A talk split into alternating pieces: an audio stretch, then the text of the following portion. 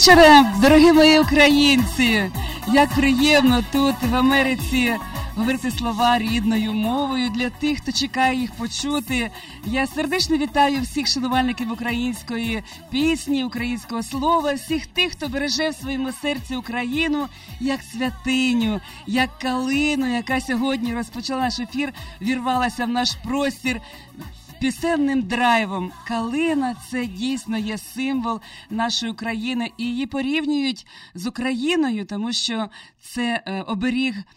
Е, радості, щастя, любові, здоров'я, патріотичного е, поштовху наших українців, які себе вважають е, прекрасною родиною, прекрасною українською нацією, які безмежно люблять цей світ, люблять співати, люблять все, що їх оточує. Тому українська е, символіка в піснях сьогодні не е, випадково в нашій програмі, адже я хочу нагадати, повернути всіх е, українців до своїх е, до свого коріння, до своїх витоків. Ви, певно, е, також, як і я, народжені в Україні.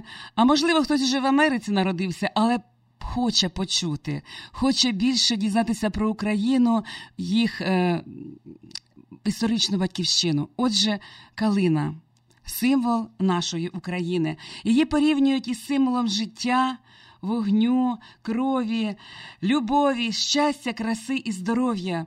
Коли народжувалися у родині хлопчики, то тато робив, майстрував сопілочку із калини, аби хлопчик грав на ній чудові українські мелодії. Грав пісні колискові, а коли народжувалася е, дівчинка, то їй робили колисочку із калини, щоб вона була щасливою, здоровою, такою ж гарною, такою ж красуню, як сама калина. Коли підростала дівчинка, під її вікном садили кущ калини як е, символ її долі. Адже калина це це символ дівочої долі, на щастя, на долю. А ще називають в Україні калину е, весільним деревом. Жодне весілля не обійшлося в Україні і понині не обходиться без е, вінку з калини, який ставлять е, букет, який ставлять напроти молодят. Він символізує красу, вірність у коханні. Також поруч е, ставлять дубову гілочку, аби е, чоловік був наречений таким міцним, як дуб, і цю калину оберігав як зіницю свого ока. Е, ще на весіллях в Україні вишивають рушники, на яких обов'язково є орнамент із нашої української калини. А ще калина це безмежне здоров'я, це ліки, які лікують від усіх хвороб наших людей. Е, міцна наливочка на калині, ліки від хвороб, від кашлю, від простуди, від, від подагри, від будь-яких хвороб кишечника. Вона взагалі надихає нас на життя. Бо калина це уособлення української родини, українського покоління, яке передає свої народні. Е, символи від мами до донечки, від сина, від батька до сина. Так було, так є і так буде завжди. Це чудова пісня, яка сьогодні розпочала ефір, має назву Одна родина. Виконує цю пісню народна артистка, артистка України Софія Ротару, автори пісні Руслан Квінта та Віталій Куровський. Насолоджуйтесь рідною українською піснею. Одна калина.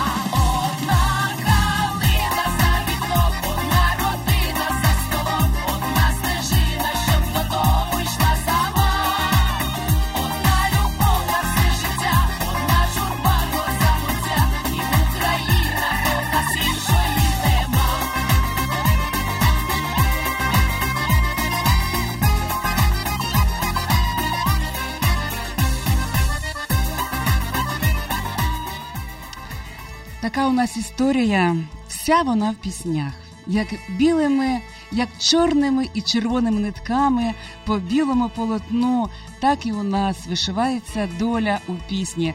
Дорогі українці, якщо у вас є бажання дати якісь питання мені, я з радістю відповім на всі ваші питання. Телефонуйте в студію, телефон 916 520 78 77. Ми продовжуємо історію української пісні в її символах. Наступний символ відомий усім це український вишитий рушник. В Україні він посідає особливе місце. Це символ відбиття культурної пам'яті народу. В його узорах збереглися прадавні магічні знаки, образи, дерево життя, символіка червоного кольору. Рушник у свідомості українського народу непересічне явище духовної культури. Вишитий рушник неодмінний атрибут народного побуту, традиційна окраса життя, українського житла, української хати. Важливі події в хаті е, народу ніколи не обходяться без рушника. У вишиванці рушників орнаменти добра. Краси, захисту від усього злого на землі. Це народна пам'ять про життєдайні сили землі і сонця. Рушник з людиною і в радості, і в горі. Він завжди символікою гостинності нашого народу. Ми зустрічаємо щиро дорогих гостей на рушнику хлібом, сіллю. Рушничок найдорожчий подарунок синові, який вирушає в дорогу, як материнський оберіг, який захищає його в дорозі від зла, від горя і біди, і весь час нагадує про рідну хату, про мамині руки які з великою любов'ю і теплотою цей рушничок вишили. Рушник це дорога життя від народження до його останньої хвилини. Відома українська поетеса Леся Українка вишила український рушник і, вперше прибувши е, на могилу до Великого Кобзаря Тараса Шевченка, поклала цей рушник до його підніжжя, до пам'ятника Тарасові Шевченкові. як е, символ глибокої шани, поваги і любові до всього українського народу. Але рушник не тільки е, у нас такий пов'язаний з сумними спогадами, це безмежна радість, це весілля. Коли наша українська наречена виходила заміж в давні часи, то вона без рушників заміж не виходила. Вона вишивала картини, вишивала рушники, і чим більше рушників, тим краще весілля, тим шанованіша наречена. У моєму дитинстві, у моїй сільській хаті, у маминій батьковій хаті було багато рушників. Я не розуміла, чому їх так багато. Картини вишиті е, хрестиком і ще й в рушниках, вишиті гладдю хрестиком. Виявляється, це мамине придане. Вона його вишивала з такою любов'ю, щоб догодити батькові. Е, сьогодні вже немає ні мами, ні тата, але рушники збереглися. Я їх бережу як святиню для своїх дітей для своїх онуків, бо це те багатство, яке нам дається спадок від наших, наших пращурів. Сьогодні ви всі почуєте пісню, яка знайома кожному з вас із дитинства. Це пісня про рушник, яку виконає золотий голос України, неперевершений, блискучий, народний артист України Василь Зінкевич.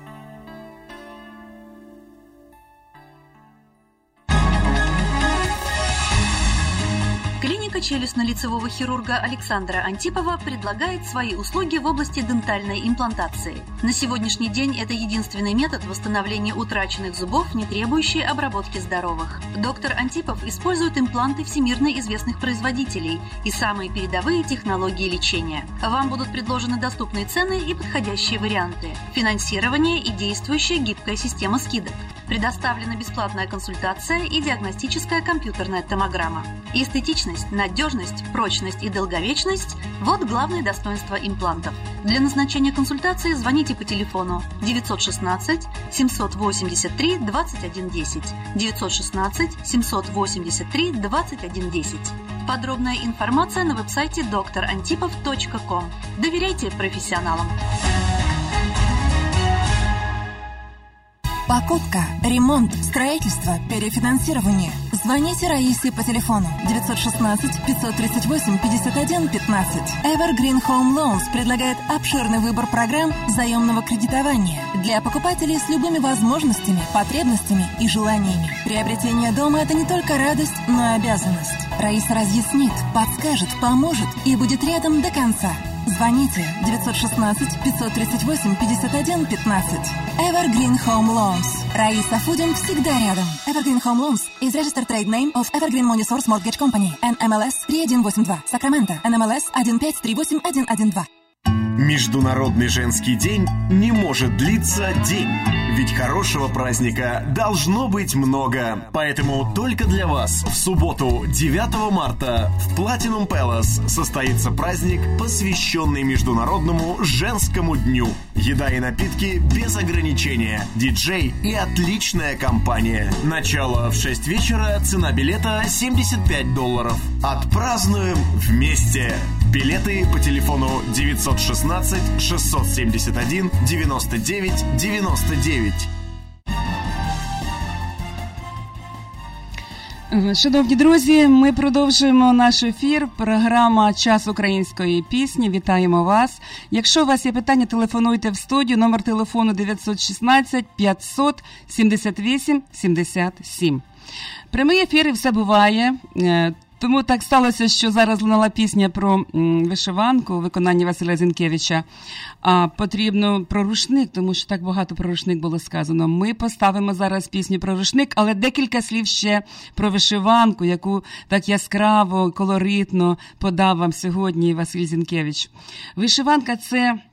Національна святиня України вона передається з покоління від е, покоління від мами до донечки, від дідуся, синові, внукові. Ми бережемо свято цей національний одяг. І сьогодні вишиванка в Україні набирає особливих трендів, модних трендів. Одягають маленькі діти в садочку, йдуть в школу в вишиванках. Перший дзвінок в школі в вишиванках. Парад в Україні вже традиційно проходить е, від 2006 року парад вишиванок в Україні. І це дійсно чудове свято, свято єднання, свято радості, свято України. Бо Україна то і є вишиванка. Е, в нас в Україні на такому фестивалі у Черкасах е, наші берегині е, зробили величезну вишиванку, якою пишалися, яка потрапила до книги рекордів України. В даний час е, вишиванками оздоблюють навіть машини, обклеюють автомобілі, і таким чином висловлюють свій патріотизм і створюють чудовий настрій українцям, коли по місту по Києву їде чудова вишиванка, біла вишиванка в чорно-червоній сорочці. Всі просто від захвату дивляться на цю красу. Отже, а ще у нас е, таке місто є в Україні бровари, де зробили ще більш яскравіший проект і парк культури відпочинку перемога е, виклали тротуарною плиткою у формі вишиванки. І сьогодні там маса людей, дітей, молоді, дорослих, дорослого населення, і всі щасливі від того, що ми живемо в такій чудовій атмосфері української вишиванки. Ну, оскільки вишиванка вже прозвучала, а я боржниця перед вами, тому пісню про рушник виконає незабутня, неперевершена українка, яка все життя прожила в Америці, яка безмежно любила Україну до свого останнього подиху, Квітка Цисик.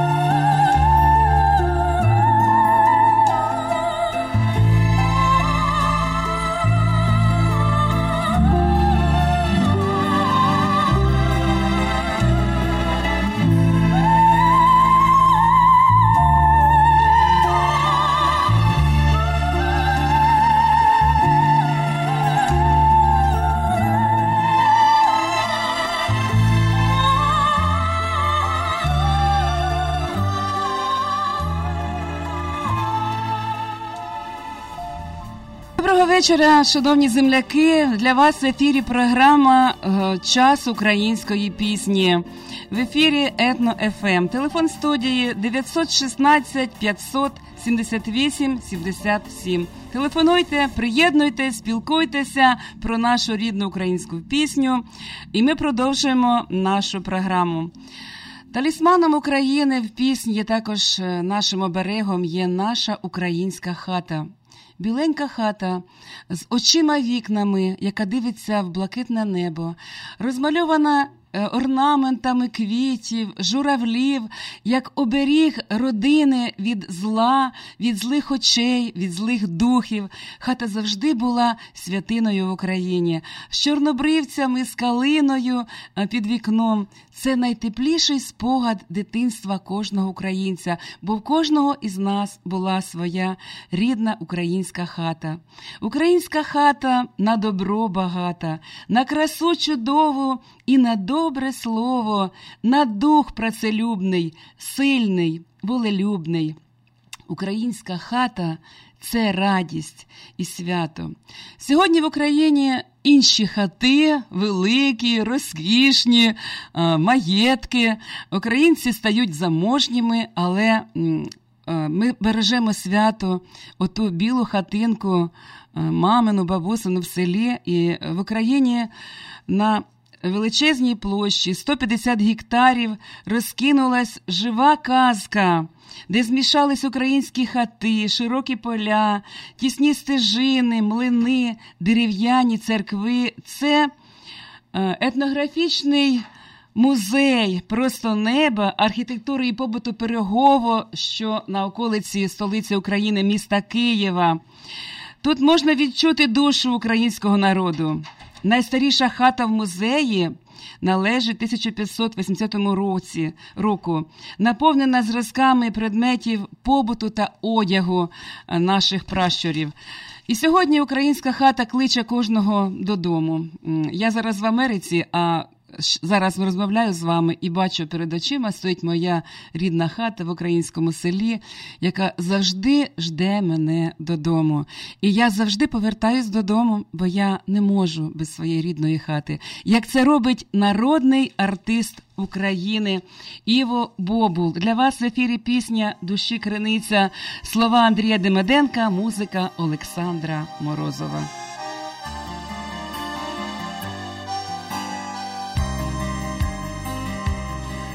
Висиха душі криниця і життя,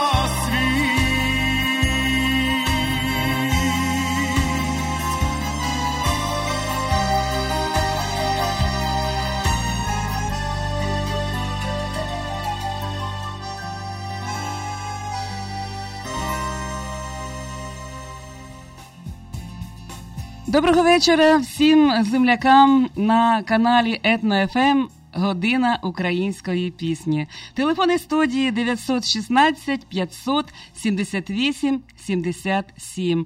Ми сьогодні говоримо про е, рідну українську пісню та про символи України в піснях. Таким чудовим символом України є національна кухня. Національні страви, борщ, сало, вареники відомі всім в усьому світі. Думаю, що і тут в Америці багато наших господинь готують смачний український борщ, вареники українські, подають до столу своїм друзям, частують своїх чоловіків, гостей. І це прекрасно, що традиції зберігаються. Що ми несемо нашу кулінарну культуру, нашу таку спадщину історичну у світ і поширюємо цей чудовий е, досвід України, який передається вже багато років від наших пращурів. Борщ це найперша і найточніша позитивна емоція і асоціація з Україною. Україну не можна уявити собі без борщу, без міцної родини, яка за столом збирається в обід, е, і кожен цей борщ з кастрюлі таким ароматом по хаті розселяється, пахне часничком і просто просто не можна від нього відірватися. Борщ зближує. Е, всіх родичів за одним столом, дітей, онуків, бабусю з дідусем. І це е, своєрідний такий ритуал е, нашої української трапези. Надзвичайно простий у приготуванні, надзвичайно доступний для кожної господині, адже все під рукою, все на городі, все в магазині, на базарі можна придбати. І Екзотику борщу додають наш часничок і цибулька, яка просто випікає всі мікроби з вашого організму. Борщ це блюдо здоров'я, здорової родини. Сьогодні в Україні. Е, по всіх регіонах нашої країни е, подорожує такий чудовий проект фестиваль українського борщу автором якого є Юрась Красюк. Якось в броварах він також робив цей фестиваль борщу, і мені пощастило, що я отримала свідоцтво шанувальника борщу під номером один. Пам'ятаю той незабутній день. Це був день міста в броварах. Ми зварили 200 літрів борщу. Такого смачного, такого ароматного. І все, і всі його з'їли з радістю. Тож е, український борщ е, на даний час е, пробиває собі дорогу до нематеріальної культурної спадщини України. І серйозно займаються високі люди, депутати Верховної Ради України, аби це блюдо стало дійсно скарбницею нашого народу і посіло почесне місце в ЮНЕСКО у спадщині нетлінної української культури, нематеріальної. Отже, шановні друзі, е, мені дуже приємно представити наступну пісню, бо я є автором слів і музики. І з великою приємністю хочу почастувати вас своїм українським борщем. Смакуйте на здоров'я і будьте щасливі!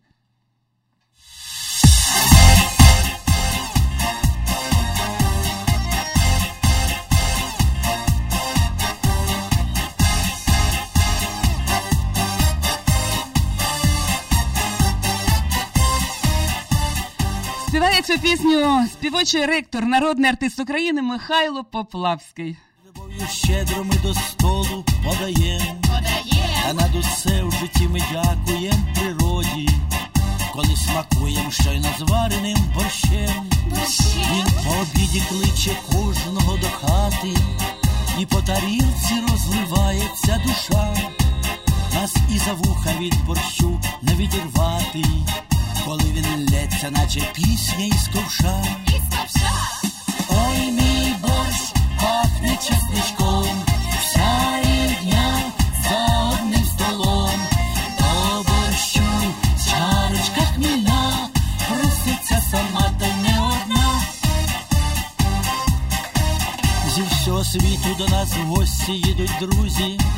Ми хлібом сіллю зустрічаємо їх всіх і за столом, зібравшись у тісному крузі, луною котиться довкола дружній сміх, Гостинність наша переповнює повінця, і всі впевнені, що ми в раю живем, Та щоб пізнати справжню душу українця, вам необхідно причаститися борщем.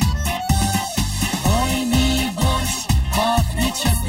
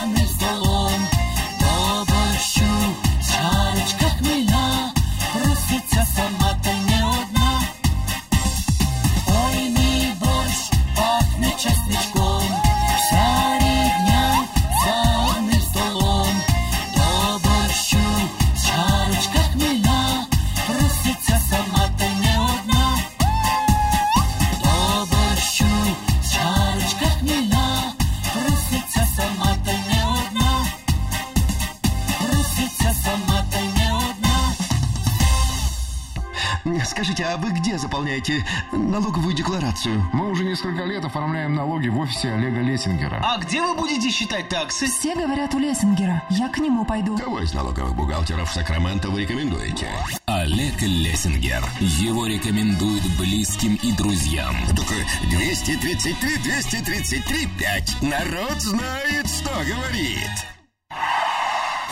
Попали в аварию? Обратитесь в Аквамед. Здесь уже более 10 лет ставят на ноги после автоаварий и травм, лечат боли в спине, головные боли и артриты. Аквамед – это настоящее санаторно-курортное лечение, подводный массаж, травяные и солевые ванны, грязелечение, различные виды ручного массажа, программы реабилитации и очищения организма. Аквамед – это здоровье. 916 225 85 27. Помните, Аквамед всегда рядом. 916 225 85 27.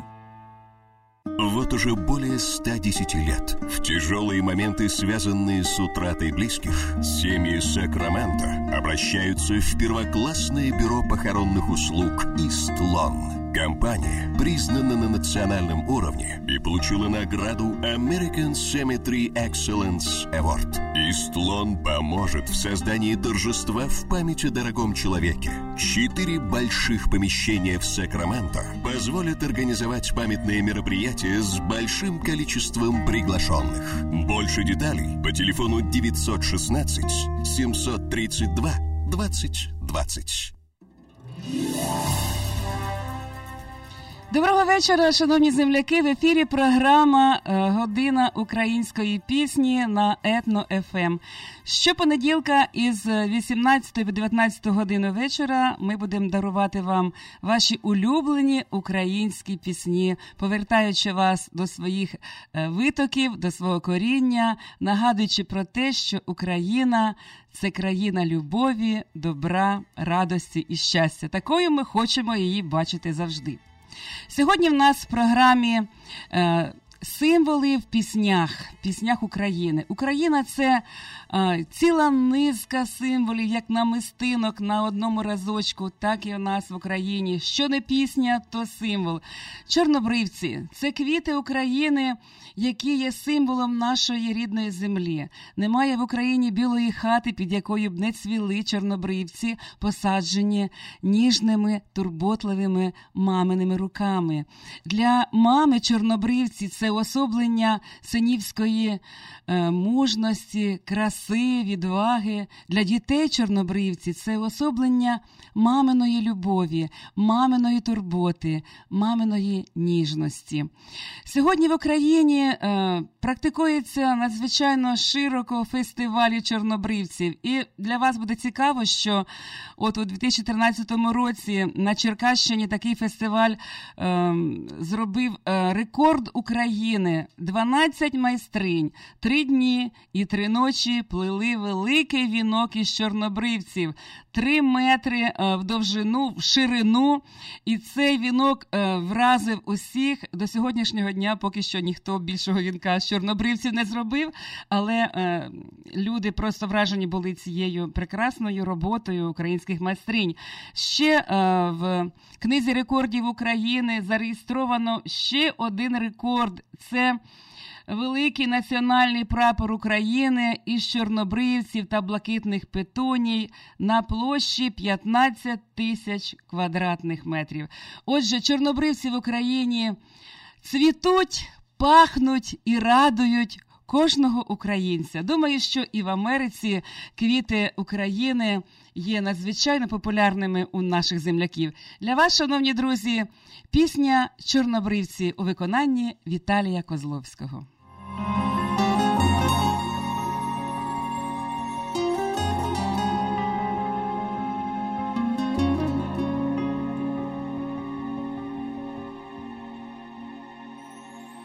Чорнобривців насіяла мати у своїм світанковім краю, та й навчила веснянки співати про квітучу надію свою, як на ті чорнобривці погляну, бачу матір стареньку, бачу руки твої, моя мамо, твою ласку я чую рідненька, як на ті чорнобривці погляну, бачу матір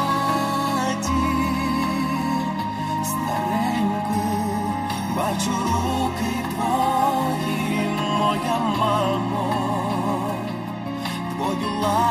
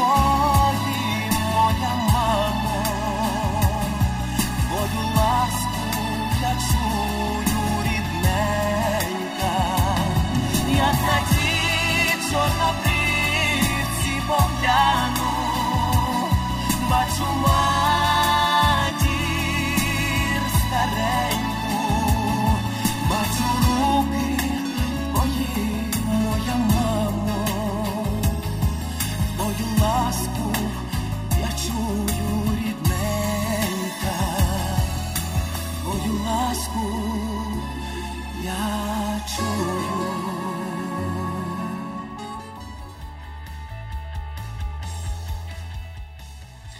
Доброго вечора, шановні земляки. В ефірі програма Година української пісні на етно фм ем. Телефони студії 916 578 77. Чекаємо ваших дзвінків і продовжуємо е, зустріч з українською піснею.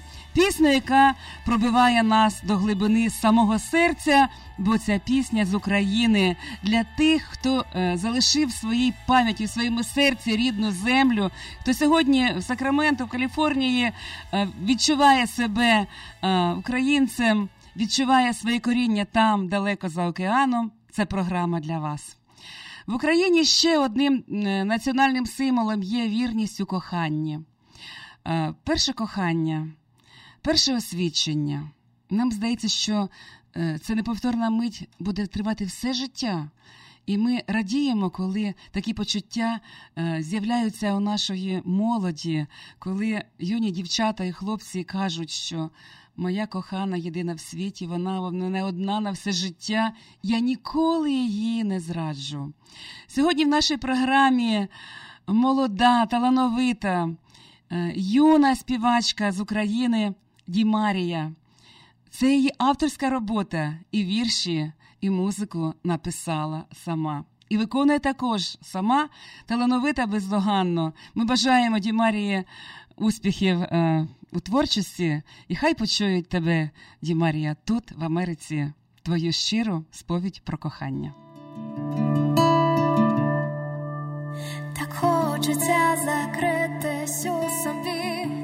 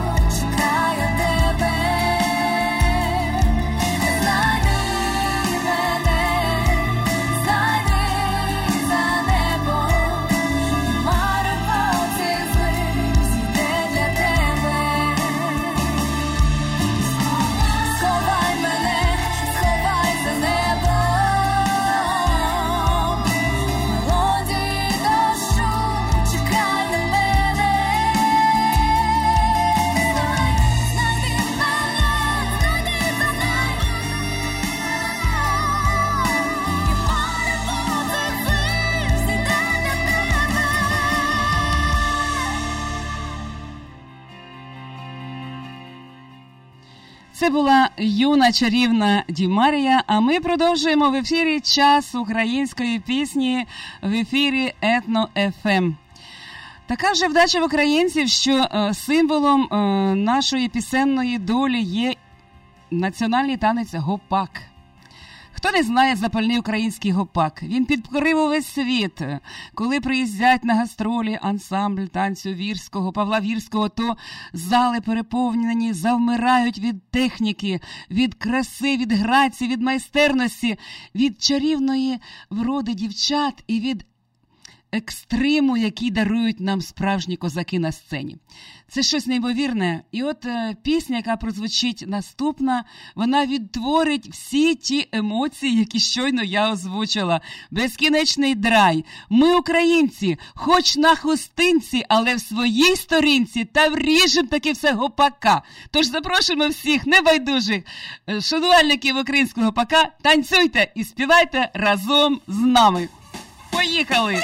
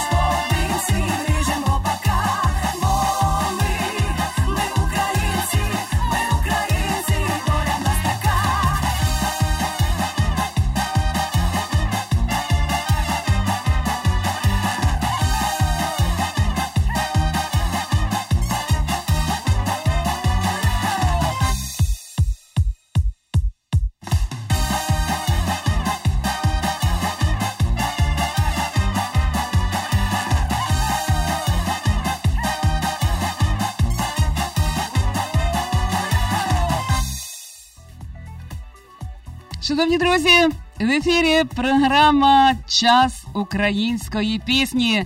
Сьогодні це була прем'єра нашої програми, але ми чекаємо від вас дзвінків.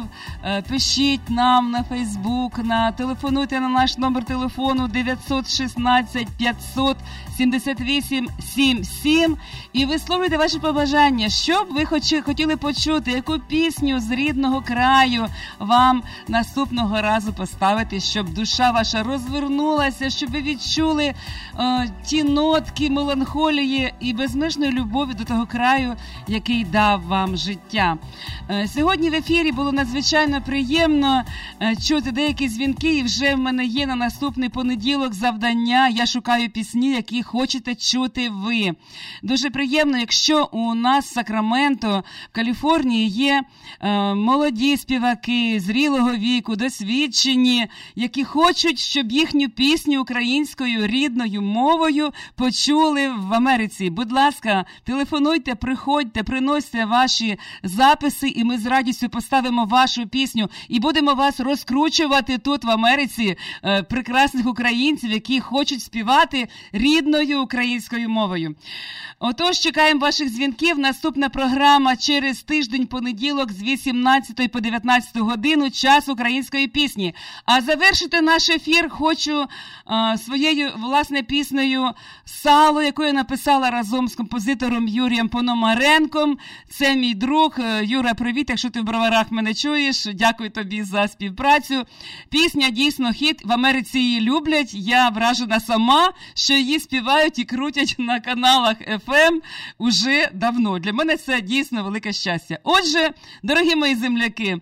Радію, що я з вами сьогодні, що подарувала вам хоч якусь частинку України і, поспілкувавшись рідною мовою, почула від вас якусь ауру е, батьківщини, яка нас всіх народила. Для всіх вас на прощання пісня, яка стала дійсно хітом української кулінарної майстерності.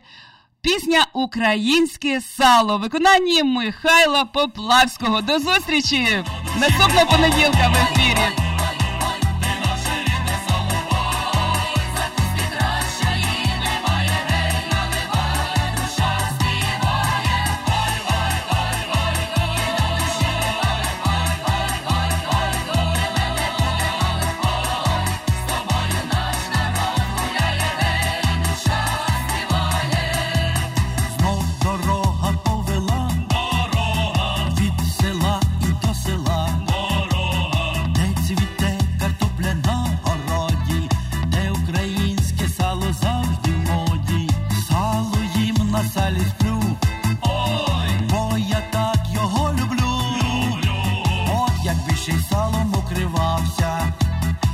Як сир у маслі як купався.